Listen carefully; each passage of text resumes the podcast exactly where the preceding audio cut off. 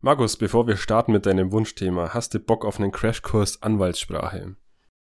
Nein. Okay, los geht's. Äh, das folgende Zitat habe ich äh, übrigens frei aus dem Langenscheid Anwalt Deutsch, Deutsch Anwalt von Ralf Höcke übernommen. So, äh, lausch mal, wie kunstvoll und elegant ein Praktiker in seinen Formulierungen zu Werke geht. Sehr geehrter Herr Schmitz, wir zeigen Ihnen gegenüber hiermit unter anwaltlicher Versicherung, ordnungsgemäßer Bevollmächtigung und unter Hinweis auf die in Kopie anliegende Vertretungsvollmacht die Übernahme der gerichtlichen wie außergerichtlichen anwaltlichen Beratung und Vertretung unseres Mandanten Peter Müller in sämtlichen mietvertragsrechtlichen Angelegenheiten an.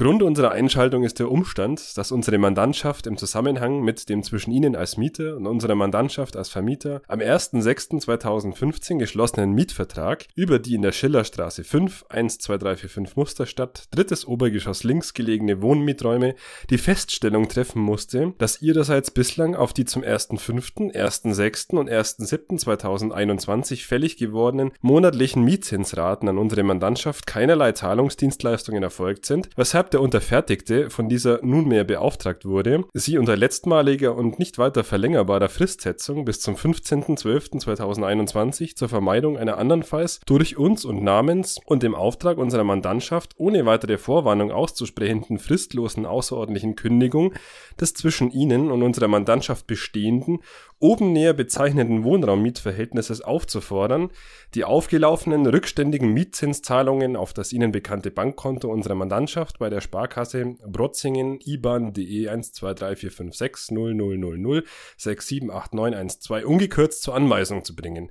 Mit freundlichen Grüßen Rechtsanwalt. What? Kurz interessiert. Der Podcast. Einen schönen guten Tag zusammen. Heute haben wir unsere Folge 3 mal wieder mit einem juristischen Thema und äh, ihr habt schon gehört, mit was ich den Markus heute mal trätiert habe. Heute geht es um das Thema Anwaltssprache und dann hat sich der Markus ja auch das Trennungs- und Abstraktionsprinzip gewünscht, das ich heute mal mit ihm auseinandernehmen werde. Ich wünsche euch viel Spaß bei der neuen Folge. So Markus, um was ging es jetzt in dem Text, den ich gerade vorgetragen habe? Ich meine, ähm, ich habe tatsächlich so gut wie überhaupt nichts verstanden. Äh, Vielleicht auch eher deswegen, weil ich nach zehn Sekunden, glaube ich, aufgehört habe zuzuhören. Aber ich vermute um Miete.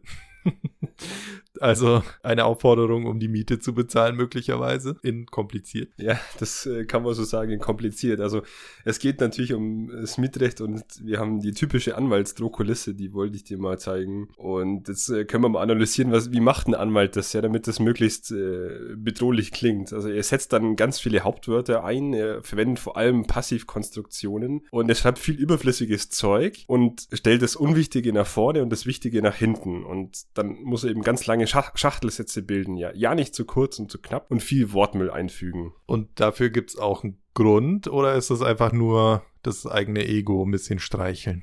Die Wahrheit ist, dass Anwälte damit eine Druckkulisse aufbauen und äh, auch scheinbare Kompetenz vortäuschen, ja, ob es jetzt scheinbar ist oder nicht, und oft auch Inhaltslehre aufblasen, weil du kannst so ein Ding halt auch in einem Satz halt äh, erklären, aber das wäre halt dann viel zu langweilig, ja, und dann würden sich die Leute fragen, warum zahle ich überhaupt Geld für einen Anwalt? Deswegen geht es auch darum, den Mandanten zu beeindrucken und es muss halt auch nach viel Arbeit ausschauen, obwohl es eigentlich Bullshit ist. Also ich kann davon ausgehen, dass so ein Anwaltsschreiben, wenn ich, wenn ich so eins bekomme oder von meinem Anwalt machen lasse, eher so ist wie so eine Chipstüte. Da ist dann sehr viel, sehr viel mehr Luft drin, als am Ende wirklich Inhalt drin ist. Äh, so ungefähr kann man, kann man, äh, kann man sagen. Also ich erinnere mich auch an einen witzigen Fall, den ich mal als Richter auf dem Tisch hatte. Da ging es auch um so eine Klage und der hat einen Anwalt, du hast das ja genau gesehen, der hat halt 50 Seiten, wirklich 50 Seiten runterdiktiert, genau mit seiner Diktatsoftware. Und in den 50 Seiten, da waren halt da war halt nichts drin, ja, nur, also es war ungefähr so, wie wenn er eine Schrotflinte mit Argumenten abschießen würde. Er hatte aber das Glück, dass eine Kugel getroffen hat und er deswegen erfolgreich war und das hat er dann ganz breit getreten auf seiner Homepage, dass er ja jetzt diesen Fall gewonnen hat ähm, mit seiner Klage, aber eigentlich war es eher ein Zufallstreffer. Und äh, ich finde das äh, faszinierend, weil es ist so, wie du sagst, also mit äh, viel Wortgebimmel und mit aufgeblasener Luft äh, kommst du halt dann irgendwo hier auch zu einem abbrechenbaren Schriftsatz, ja, und der kostet dich wahrscheinlich viel mehr als drin steht. Das heißt aber im Schnitt ist es vielleicht sogar so, dass äh, je länger das Anwaltsschreiben ist und je unspezifischer das irgendwie wirkt, äh, desto weniger Ahnung hat der Anwalt gerade, was er da eigentlich machen will. Also ich, ich will jetzt niemandem zu nahe treten, aber es kann durchaus passieren, dass je mehr drin steht, desto mehr ist es auch irgendwie so ein Zeichen für, ich weiß es eigentlich nicht, deswegen hau ich jetzt alles mal raus. Das mag komisch klingen und vor allem macht das auch irgendwie Angst, wenn du nicht Jurist bist, aber glaub mir, in meiner Praxis habe ich es oft genug erlebt, dass es wirklich so ist. Ich glaube, in meinen Schulaufgaben, gerade in den Deutschschulaufgaben, habe ich es eigentlich auch immer so gemacht. Je weniger ich wusste, desto mehr habe ich halt einfach geschrieben. ja, so ungefähr kann man kann man es vergleichen. Was ich auch öfter mal erlebe bei vielen Verfahren, die wir haben, das sind so Nachbarklagen. Also wenn dein Nachbar eine Baugenehmigung bekommt und es passt ihm nicht und dann müsst ihr klagen, dann holst du ja auch deinen Anwalt, dein Anwalt, hey, Klage, schreibt einen Schriftsatz. Und wenn dann so ein Anwalt schreibt, Unsere Mandantschaft ist der Auffassung, dass der Freistaat Bayern, vertreten durch das Landratsamt, hier eine rechtswidrige Baugenehmigung erlassen hat, die unzumutbare Auswirkungen hat. Er fühlt sich durch die getroffene Entscheidung in seinen subjektiven drittschützenden Rechten verletzt. Was will er uns damit sagen und ähm, was ist der versteckte Code dahinter? Hast du irgendwie eine Vermutung? Ja, ehrlich gesagt klingt's wie ein sehr aufgeblasenes dein Haus stört mich da. Äh, das ist das, was juristisch auch dran steht, aber der Clou dahinter ist die Formulierung, die er verwendet. Die ist nämlich sehr entlarvend, äh, so unter Juristen, weil wenn ein Anwalt schreibt, mein Mandant ist der Auffassung das, dann gibt er eigentlich zu verstehen, dass er selber nicht diese Auffassung ist, weil sonst müsste er die Formulierung nicht gebrauchen. Das ist äh, das Witzige an der ganzen Sache.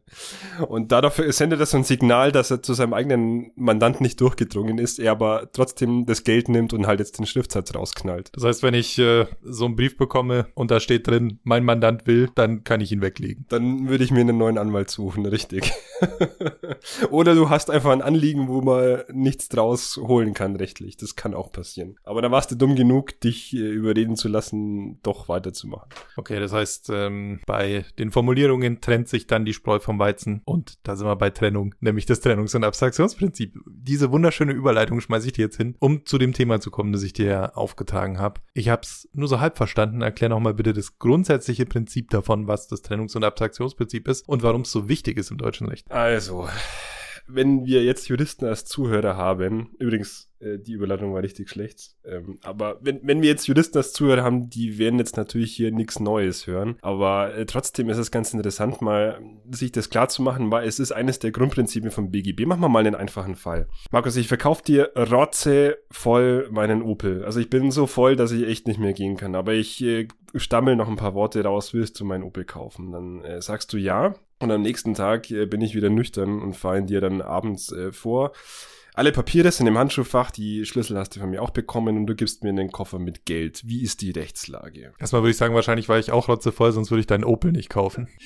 Der Opel ist voll gut. Ich habe ihn gehegt und gepflegt und äh, ist auch Scheckheft gepflegt. Das heißt, ich gehe in äh, jede Wartung rein und äh, mein, mein, äh, meine Garantie ist noch äh, im Laufen. Naja, nichtsdestotrotz wahrscheinlich, wenn du unter, unter Alkoholeinfluss oder anderen, anderen Substanzen mir irgendwas verkaufst, wird es wahrscheinlich kein rechtskräftiges Geschäft am Ende sein, möglicherweise. Aber keine Ahnung, was das mit Trennungs- und Abstraktionsprinzip zu tun hat. Ja gut, also die Vermutung liegt natürlich nahe, dass wenn wir rotze besoffen irgendwelche Geschäfte abschließen, dass damit irgendwas nicht stimmt, aber man kann es da tatsächlich ganz gut erklären. Also pass auf. Wir haben hier mit dem Trennungs- und Abstraktionsprinzip praktisch das, den heiligen Gral des deutschen Zivilrechts. Das ist äh, ein sehr kunstvolles Geheimnis und es geht zurück auf eine, eine römische Rechtsauslegung, die von Friedrich Karl von Savigny aufgenommen wurde und von dessen Schülern dann im BGB äh, aufgenommen und reingepackt wurde. Und das BGB haben wir seit dem Jahre 1900. Und es hat eben zwei Elemente. Einmal die, die Trennung von dem Verpflichtungsgeschäft und von dem Verfügungsgeschäft. Jetzt wirst du dich fragen, was ist das? Und dann das zweite, das abstrahierte Betrachten dieser Geschäfte, ja, die voneinander unabhängig zu sehen sind. Und der Vorteil des Ganzen ist, dass ein Fehler auf der einen Ebene, also zum Beispiel ein Geschäft im Rausch, gar nicht unbedingt auf eine andere Ebene, nämlich Übergabe Geld und Übergabe Auto, durchschlagen muss. Und deswegen erkläre ich es mal jetzt erstmal am ersten Geschäft, Verpflichtungsgeschäft. Ja, das wäre eben hier bei uns, dass wir uns einig sind, dass ich das Auto dir übergebe und du mir den Kaufpreis bezahlst. Das ist ein Verpflichtungsgeschäft, unser Kauf. Und dann gibt zwei Verfügungsgeschäfte, nämlich einmal, ich fahre wieder nüchtern das Auto vor und damit erfülle ich den Kaufvertrag mit einem weiteren Vertrag. Ja, das ist äh, diese, diese Übergabe des Autos, das ist nach deutschem Recht ein eigener Vertrag und das lässt dann den Kaufvertrag erlöschen. Ja, der Kaufvertrag war der Grund für die, für die Übergabe. Und wenn du mir dann die Kohle gibst, dann schließen wir einen weiteren Erfüllungsvertrag, sichtbar durch Übergabe des Geldkoffers und damit erfüllst du deine Pflicht, mir halt die Kohle zu geben. Das heißt, der Kaufvertrag wird durch zwei getrennte Geschäft, Geschäfte vollzogen, die unabhängig zu betrachten sind. Hast du soweit mal verstanden? Ich vermute, ja. Also, was ich ich jetzt gerade verstanden habe, ist, dass allein die Absprache, dass wir dieses Geschäft machen, nicht das gleiche ist, wie dass wir es dann wirklich durchziehen. Das heißt, diese Übergabe und auch da sind es vielleicht dann wieder zwei Verträge, die da erfüllt werden, nämlich deinen Teil, mir das Auto zu geben und mein Teil dann wieder dir das Geld zu geben. Das scheint ja dann das Trennungsprinzip zu sein, dass diese Geschäftsvorgänge alle getrennt sind. Genau, ähm, das sind also eigentlich drei Geschäfte, auch wenn es nach außen gar nicht so aussehen mag, aber es sind drei Geschäfte.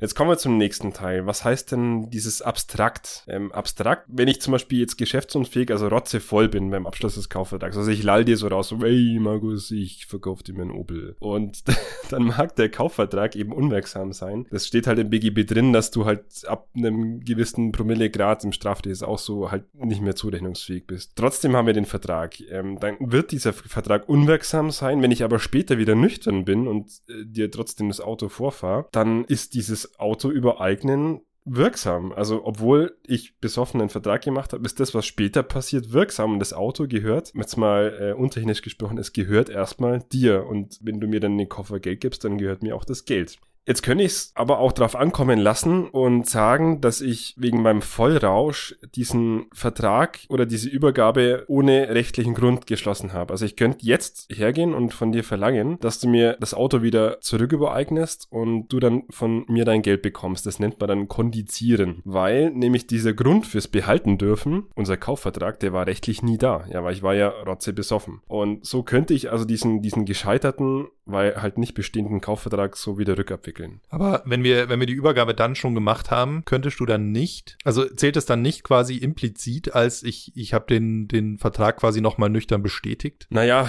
äh, dann rein rechtlich eigentlich nicht. Also ich müsste dann zu erkennen geben, dass ich mit der Übergabe jetzt ein neues Angebot auf einen Kaufvertrag mache. Aber wenn ich das jetzt einfach gar nicht anspreche und in dir vorfahre und es liegen irgendwie die Papiere drin, dann ist es Auslegungssache. Ja, es ist Auslegung. Aber jetzt mal nur für den Fall betrachtet, gehe ich, will ich das gar nicht, sondern ich fahre dir einfach nur das Auto hin. Ähm, keine Ahnung, warum ich das mache, aber ich mache es einfach. Dann wärst du rein rechtlich trotzdem Eigentümer. Und ähm, ich müsste mich halt dann nur hinstellen und sagen, das, was ich damals gemacht habe mit dem Kaufvertrag, da war ich besoffen, das gilt nicht mehr. Okay, jetzt ist die andere Frage, wo es vielleicht trickier ist. Kann ich das auch machen? Also wenn du betrunken warst und wir dies, diesen, diesen Vertrag abgeschlossen haben, ich war aber nüchtern, kann auch ich dann sagen, nee, mach ich nicht, weil du warst ja betrunken, auch wenn es ja eigentlich eher zu deinem Nachteil möglicherweise dann ist? Ja klar, ähm, es kann schon sein, dass du halt nicht betrunken warst, aber wenn ich halt betrunken war, dann hast du halt in mir keinen vernünftigen Vertragspartner, weil für einen Vertrag brauchst du halt immer zwei übereinstimmende Willenserklärungen und von mir kam praktisch nur ein, so, ein, so ein Lallen. Du hast das Lallen halt angenommen, aber das ist halt juristisch dann kein vollständiger Vertrag.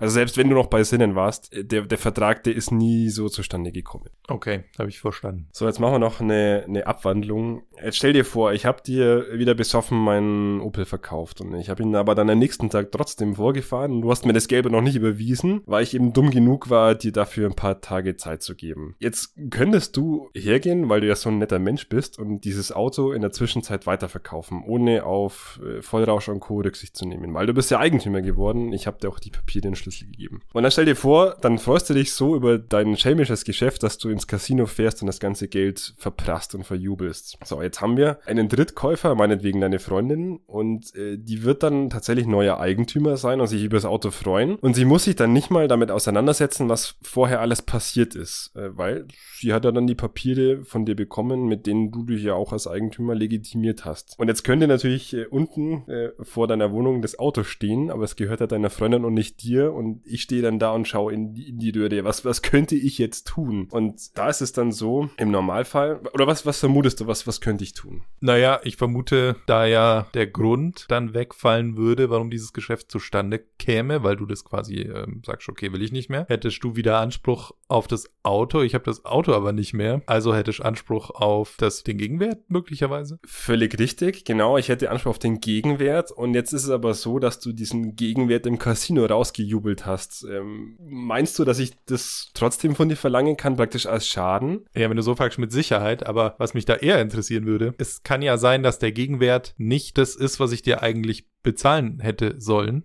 weil du warst betrunken, ich habe dir vielleicht 10 Euro geboten für dein Opel. Aus meiner Sicht ist er vielleicht auch nicht mehr wert, aber äh, aus deiner Sicht vielleicht dann schon. Das heißt, ähm, möglicherweise ist, ist da ja eine Diskrepanz dann drin. Also welcher Wert wird denn dann angesetzt? Wahrscheinlich nicht das, was eigentlich dieser im betrunkenen Zustand geschlossene Vertrag gesagt hätte. Oh, da reißt da vielfältige Fragen an. Also das erste war falsch, was du gesagt hast. Ähm, dass du, du kannst tatsächlich, ich kann nicht von dir Schadensersatz verlangen, wenn du das Geld verprasst im Casino, weil das wären dann juristisch sogenannte Luxusaufwendungen. Das würdest du im Normalfall sonst nicht tun. Also das Geld erstmal weg, ich komme nicht mehr ran. Das heißt, da wäre es schon vorbei. Hättest du es nicht gemacht, könnte ich von dir den, den Wert verlangen des Autos, weil das im Gesetz so drin steht. Also ich habe dir einfach ein Auto in einem Wert von, keine Ahnung, 10.000 oder ich weiß nicht, wie viel da noch wert ist. Vielleicht bei weitem nicht mehr 10.000. Aber ich könnte schon die 10.000 die von dir verlangen, weil ich habe dir das ja auch gegeben. Und wenn wir da jetzt nur 10 Euro ausmachen, dann ist der Vertrag wahrscheinlich, äh,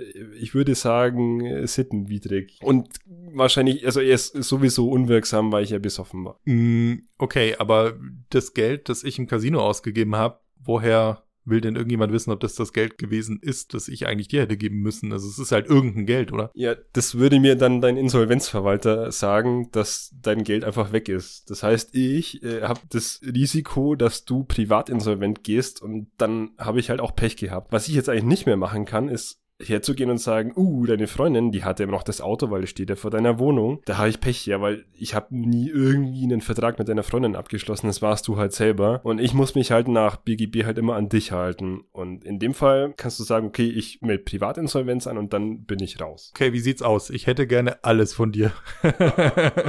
äh, ich bin auf jeden Fall nicht dumm genug, nachdem ich dir jetzt alle Geheimnisse verraten habe, dir irgendwas noch zu überschreiben, weil sonst hätten wir wahrscheinlich einen riesen Streit und dann wäre dieser Podcast so schnell zu Ende, wie er begonnen hat. Okay, aber was ich jetzt auf jeden Fall mitgenommen habe, ist, diese, diese Geschäftsvorfälle sind sehr, sehr strikt getrennt. Das heißt, ich kann nicht das eine gegen irgendwas anderes verrechnen, weil die so getrennt sind. Wenn das eine schon durchgegangen ist, dann kann ich quasi nichts mehr machen dagegen. Also wenn dein Auto jetzt erstmal übereignet ist, dann ist es erstmal übereignet. Und wenn dann nichts mehr da ist, was, was was den Gegenwert irgendwie bringen würde oder, oder auch das Auto weg ist, dann kann ich eigentlich nichts mehr machen. Also du in dem Fall. Ja, da gibt's natürlich noch, noch andere Konstellationen. Also es wäre was anderes, wenn du mir das Auto gestohlen hättest. Ja, dann, dann könnte ich es auch, wenn du es weiter vercheckt hast, äh, immer noch mir irgendwie holen. Aber ist der BGH, der Bundesgerichtshof, der sagt immer so, es verbietet sich jede schematische Betrachtung, man muss einfach jeden Einzelfall anschauen. Und da gibt es so viele verschiedene Fälle und da werden die Juristen auch gequält in, in ihrem Studium, diese ganzen Konnektionsverhältnisse und so, also wer gegen wen, und dann gibt es so Dreiecksverhältnisse und Vierecksverhältnisse. Und dann gibt es die Unterausnahme und dann äh,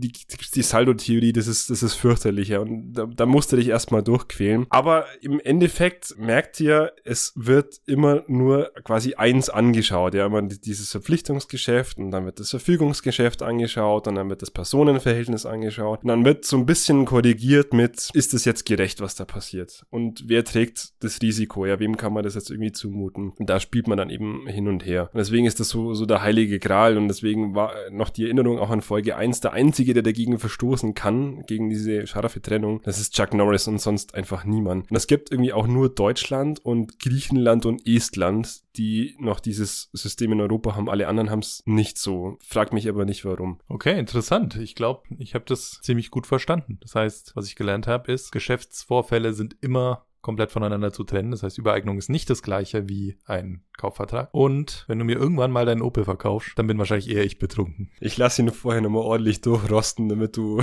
richtig hohe Reparaturkosten bekommst. Damit sind wir schon am Ende unserer Podcast Folge 3. Ich hoffe, ihr hattet ein bisschen Spaß und äh, konntet Einblicke gewinnen in die kunstvolle Formulierung von juristischen Schriftsätzen und in die Geheimnisse von dem Trennungs- und Abstraktionsprinzip. Lasst uns gerne ein Abo da und ähm, dann habe ich schon einen Wunsch für die nächste Folge, Markus, weil du hast äh, vorhin mal so ein paar Begrifflichkeiten in den Raum geschmissen und ich habe keine Ahnung davon. Klär mir dann mal das Wort String bitte und wie du das verwendest in der Arbeitswelt. Ja, sehr gut. Da werden wir in der nächsten Folge dann quasi auf Datentypen eingehen. Ähm, da wird dann noch ein bisschen mehr kommen als String, aber das wird auf jeden Fall gut. Dann vielen Dank fürs Zuhören und bis zum nächsten Mal.